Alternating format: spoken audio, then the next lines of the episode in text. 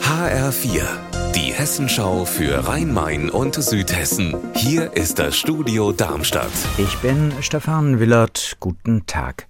Bundesliga Trainingsauftakt bei Eintracht Frankfurt heute und auch bei den Lilien in Darmstadt.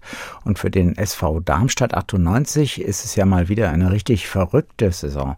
Die Darmstädter stehen an erster Stelle in der Tabelle und die Fans, die gerade am Trainingsplatz am Böllen-Falltor-Stadion stehen und zuschauen, die haben uns gerade gesagt, Nachdem es letzte Saison so knapp war und dann gescheitert ist und jetzt sind sie ja von oben an der Tabellenspitze. Also wir drücken mal die Daumen, dass das diesmal klappt. Einfach so weitermachen, die gute Stimmung beibehalten und dann mal gucken. Ich glaube, es ist was drin, aber ich wäre nicht enttäuscht, wenn es nicht klappen würde. Schauen wir mal, was kommt. Einfach überraschen lassen. Vielleicht klappt es ja doch mit dem Aufstieg. Das werden wir mal sehen. Ist noch lang hin, aber ich bin eigentlich frohen Mutes.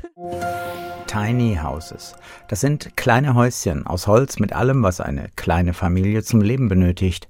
Und Hochheim am Main hat die Häuschen entdeckt als Mittel gegen die Wohnungsnot im Rhein-Main-Gebiet. Hier können zum Beispiel Geflüchtete erstmal unterkommen. HR-Reporterin Anna Vogel, was hat die Hochheimer Stadtverordneten veranlasst, solche Häuschen zu kaufen? Diese mobilen Häuschen sind praktisch. Sie lassen sich schnell aufbauen, sind flexibel einsetzbar und bieten würdige Unterkunftsmöglichkeiten. Denn in so einem Häuschen ist alles drin. Küche, Bad, Schlafmöglichkeiten, es gibt Geräte und Strom. Und das ist es ja genau, was Geflüchtete erstmal brauchen oder auch Menschen, die ihre Wohnung verloren haben. Deshalb hat Hochheim acht solcher Mini-Häuschen bestellt und laut einer Stadtsprecherin sollen die bis Ende März aufgebaut im Rheingaubogen stehen.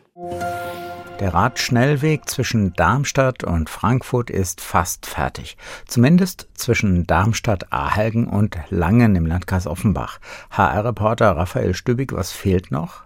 Die Trasse mit vier Metern Breite ist fast fertig. Es fehlt jetzt nur noch die Brücke über der Hindemithstraße und dann ist der Anschluss bis zur B3 nach Heilgen hergestellt.